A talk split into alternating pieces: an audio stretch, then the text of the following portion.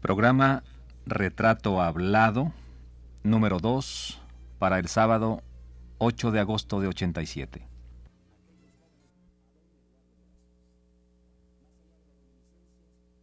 Radio UNAM presenta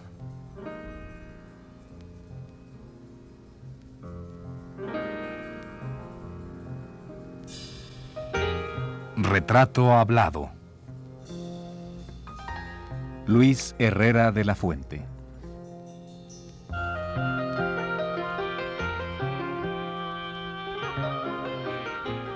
Un reportaje a cargo de Elvira García.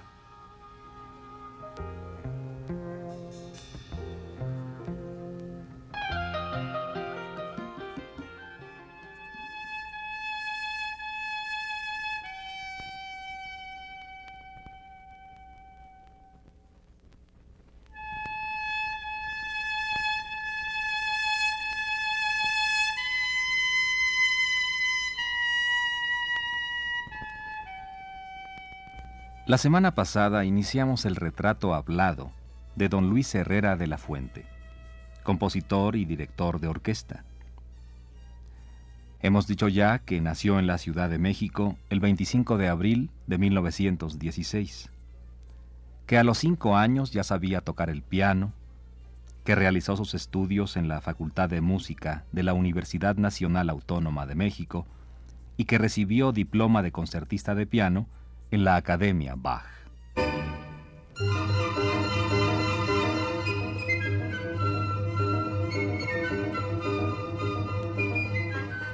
Hoy hemos de hablar de su juventud y de su acercamiento con respetados compositores y maestros de música como Carlos del Castillo, con quien Herrera de la Fuente estudió piano, Rodolfo Halfter, con quien tomó las materias de composición e instrumentación, Luis Palaun, que le impartió la materia de violín, y David Silva la de canto. Pero dejemos que él mismo nos hable más de esta etapa de su vida.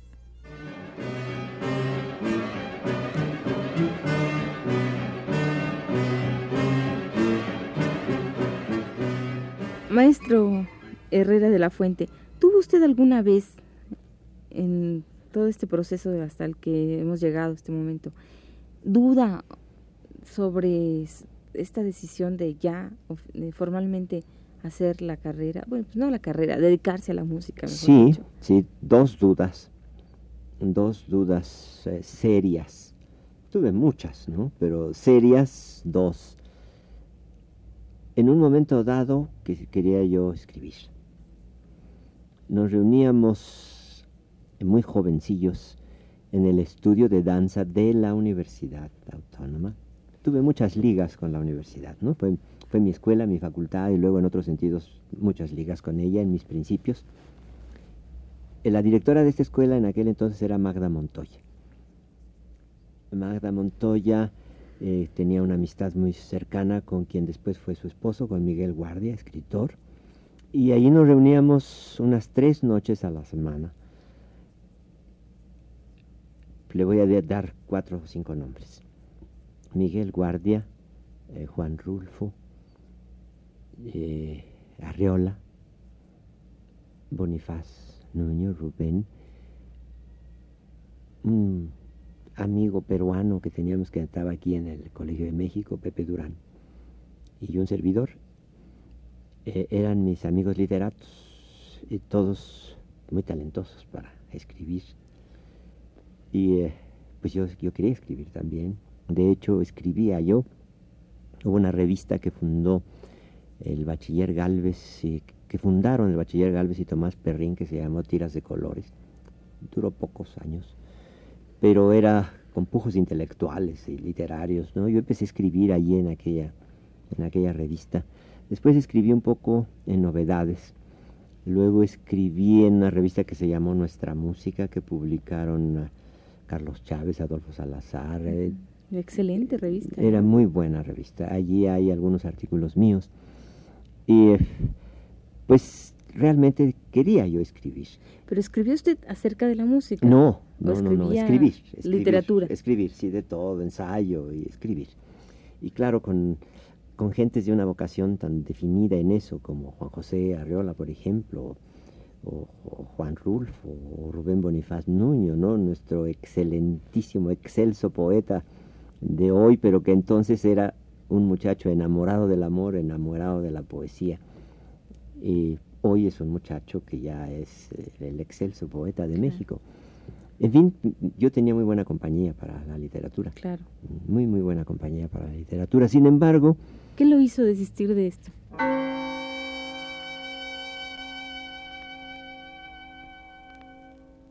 Voy a ser un poco brutal en eso, pero creo que fue un factor decisivo la posibilidad de ganarme la vida porque tocando el piano, teniendo programas de radio, haciendo, podía yo ganar dinero, escribiendo, pues ni pagando yo, este, publicaba a nadie nada, ¿no? En fin, el hecho es que fue una inquietud de un par de años y la otra inquietud fue la arquitectura.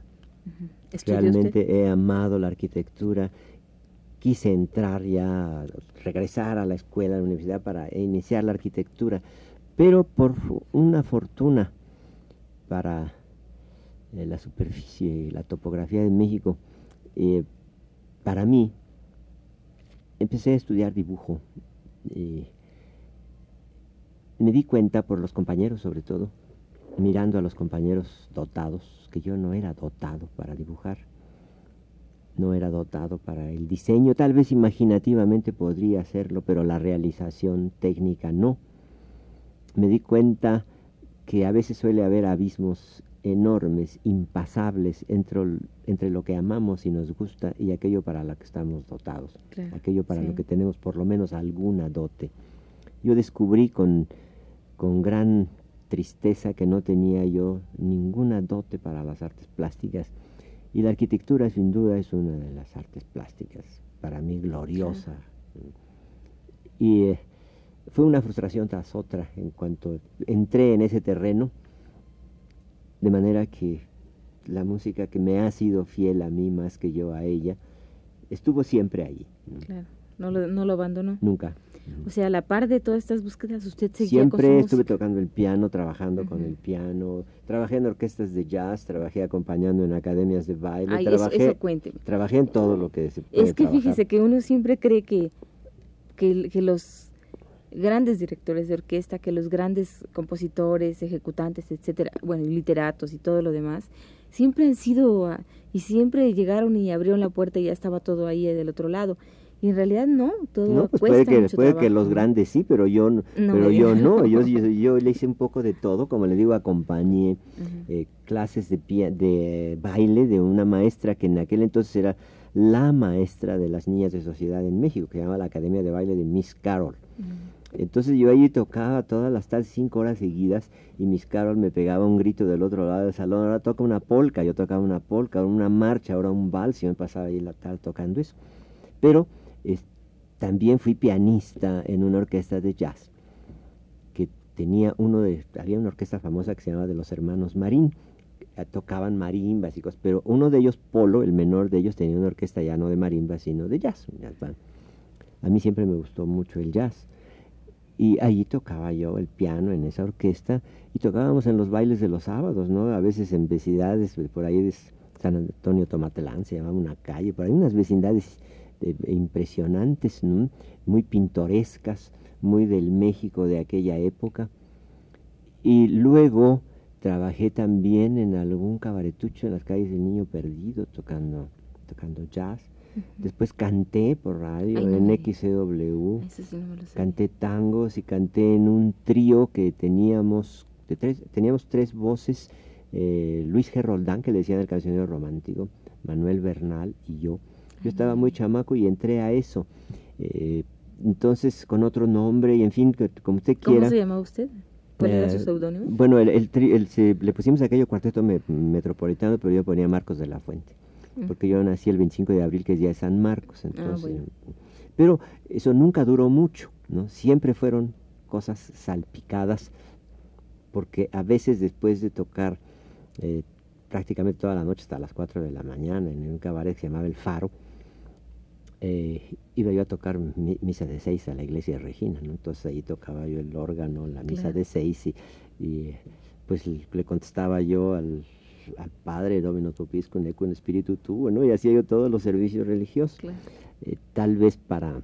Expiar sus pecados. Para expiar mis pecados.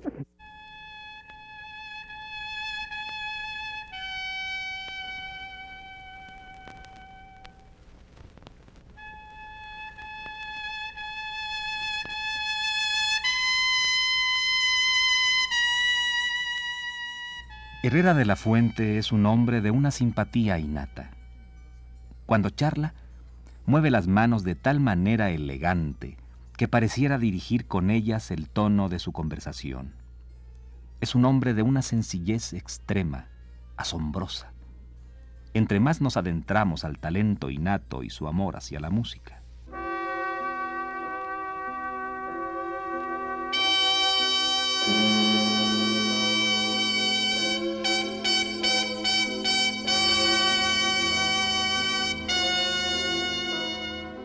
Entre la salida de este centro nocturno, llamémosle así para usar palabras civilizadas, y eran dos horas, ¿no? Entre una cosa y otra. Y además estaba muy cerca, pues ahí a dos, tres cuadras. Había lo que fueron los famosísimos, ya no existe más porque no existen tranvías, los caldos de Indianilla. Había la estación de Indianilla donde guardaban los tranvías entonces se llegaban muchas señoras allá a vender caldos de pollo. ¿Qué estaba dónde? Dígame, porque fíjese que yo que yo no sé dónde estaba. Estaba, bueno, no, no, no, no lo localizo exactamente hoy, pero por ahí por las vizcaínas atrás, mm. adentro, ¿no? ¿Y por ahí recuerdo, porque íbamos a pie, todo eso lo hacíamos a pie, sí. Y allí tomábamos mientras los caldos de anilla, entrábamos en calor y me iba yo a, tocar mi misa de seis y luego a acostarme a mi casa a dormir a las ocho de la mañana. Claro. ¿Y todo esto eh, sucedió en esta en este lapso en que usted no sabía si quería ser literato o quería ser músico y la música no lo abandonaba. Un poco sí, un poco sí. Y esto sería porque, bueno, decir, porque de alguna manera usted encontraba que era más fácil vivir de la música. Sí. Aunque también muy pesado, ¿no? Porque no estaba usted haciendo la música que realmente usted quería o sí quería usted hacer eso. Como finalidad, no. Como finalidad, no. y como placer tampoco en cuanto a a trabajar en ella, ¿no? Como placer el jazz para escuchar y para tocarlo, sí, pero no para tener que, trabajar en eso, ¿no? Indudablemente no, fueron cosas pasajeras, ¿no? Para irse uno acomodando.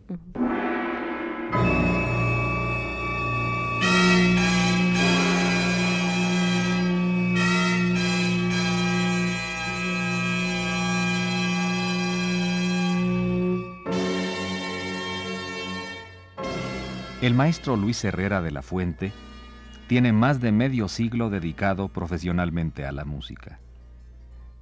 En este lapso, ha conocido el reconocimiento del exigente público europeo, pero tal vez el reconocimiento que más le satisfaga sea el que le han expresado los habitantes de rancherías o pueblos apartados de la vida moderna.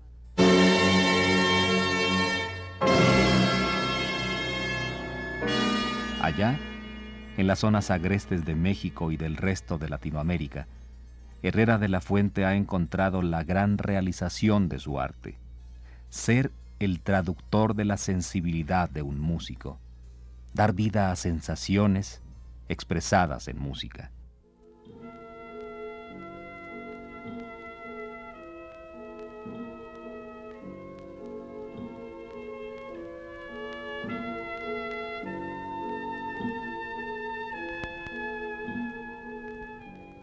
Bueno, entonces, ¿cuándo y por qué o cómo eh, decide usted que realmente quiere ser solamente músico, solamente dedicarse a la música? ¿Y, qué es lo que sucede? O sea, ¿qué, ¿qué, es lo que le hace cambiar y abandonar la literatura, la arquitectura, a pesar de no tener, de haberse dado cuenta que no tenía dotes para ello? Bueno, diría yo la dialéctica, la dialéctica de la vida, ¿no? Se va va funcionando a veces al margen de uno, a veces a pesar de uno. Y así fue sucediendo. Muchas cosas fueron eh, completamente fortuitas. La, em, entre varios trabajos que tuve yo, fui a trabajar como empleado en la estación de radio XQ, haciéndome cargo de la discoteca de la XQ igual que tuve también la, discoteca de Radio Universidad, en la época del maestro Vázquez, que fue jefe de esta estación de radio, y en la época del licenciado Leopoldo Martínez Cosío, que era cuando estaba como rector don, eh, el rector Vito Fuché. Entonces fui a la, a la discoteca de la Q, y ahí un amigo mío, refugiado español, Pitaluga, trabajaba también. Yo escribía textos también de publicidad y él escribía textos, ahí nos conocimos y él me llevó a estudiar con Rodolfo Halter. Mi tercera, mi tercer intento en la composición. Rodolfo Halter estaba recién llegado con la inmigración española, traía cosas nuevas, técnicas de composición que no habíamos estudiado en México y no, no se estudiaban en México empecé a sentir un atractivo muy fuerte por esto. Eh, estudié años con Rodolfo y pues quise cada vez más componer. Entonces trabajaba yo en la XEQ y estudiaba composición con Rodolfo Halter.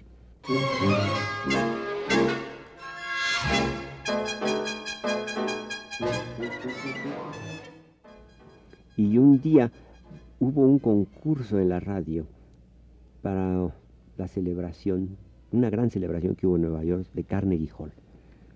Hicieron una película que se llamó Carnegie Hall y para promoverla en algunas partes del mundo donde encontraron eco, organizaron el concurso Carnegie Hall. Había cantantes, pianistas, eh, violinistas y los vencedores de cada uno de los países que organizó el concurso Carnegie Hall fueron a Nueva York y allí hubo el concurso final de México fueron tres personas a ese concurso Carnegie Hall a actuar en Carnegie Hall neoyorquino. Y los finalistas en México iban a tocar con orquesta y los presentaba la XCW, se presentaron en XCW. La orquesta en XCW, para eso la dirigía un maestro que era muy famoso, pero que se enfermó, que se llamaba Julio Cochard.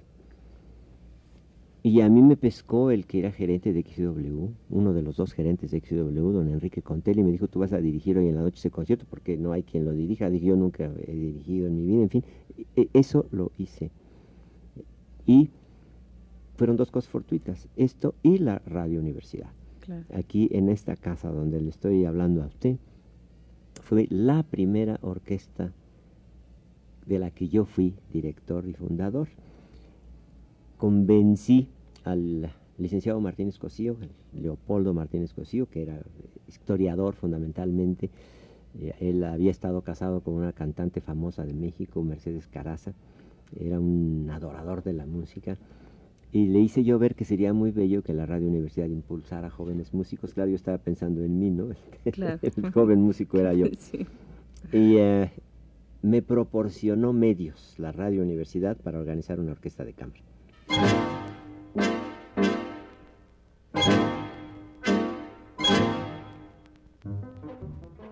Luis Herrera de la Fuente ha tomado parte en varios festivales interamericanos de música en los Estados Unidos.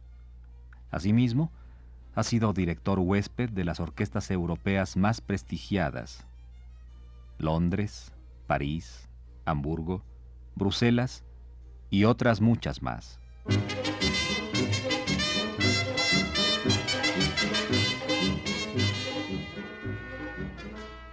No queremos despedir esta emisión sin antes haber leído a usted, amable radioescucha, el poema La música de Charles Baudelaire, que viene muy a propósito del arte del maestro Luis Herrera de la Fuente.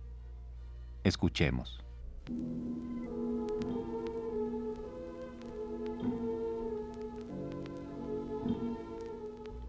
Hay veces que la música me arrastra como un mar hacia mi alta estela, bajo un techo de bruma o en un éter sin par.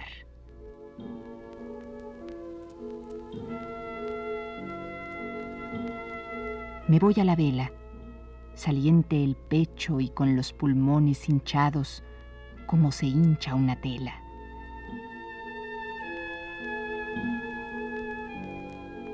haciendo por el lomo de oleajes apretados que la noche me cela.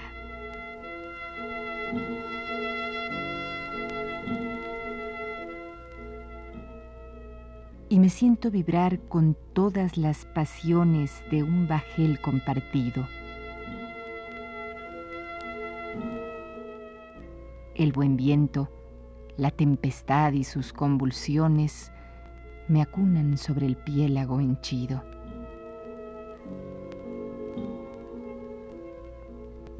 Calma chicha otras veces.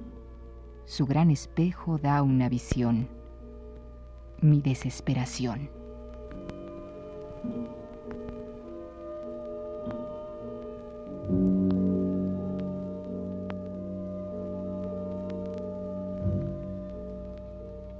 Esta fue la segunda parte de la serie dedicada al compositor y director de orquesta Luis Herrera de la Fuente. Les invitamos a escuchar la tercera el próximo sábado a las 17 horas. Gracias por su atención.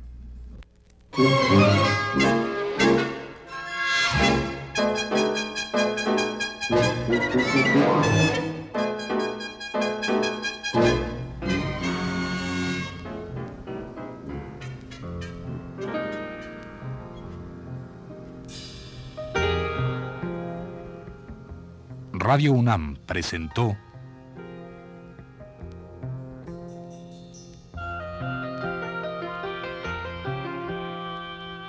Retrato Hablado. Luis Herrera de la Fuente.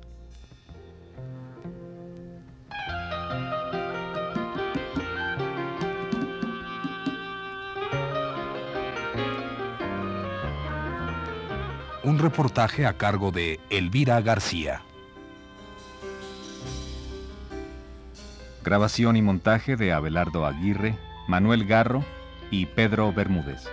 En las voces de Yuriria Contreras y Esteban Escárcega. Fue una producción de Radio UNAM.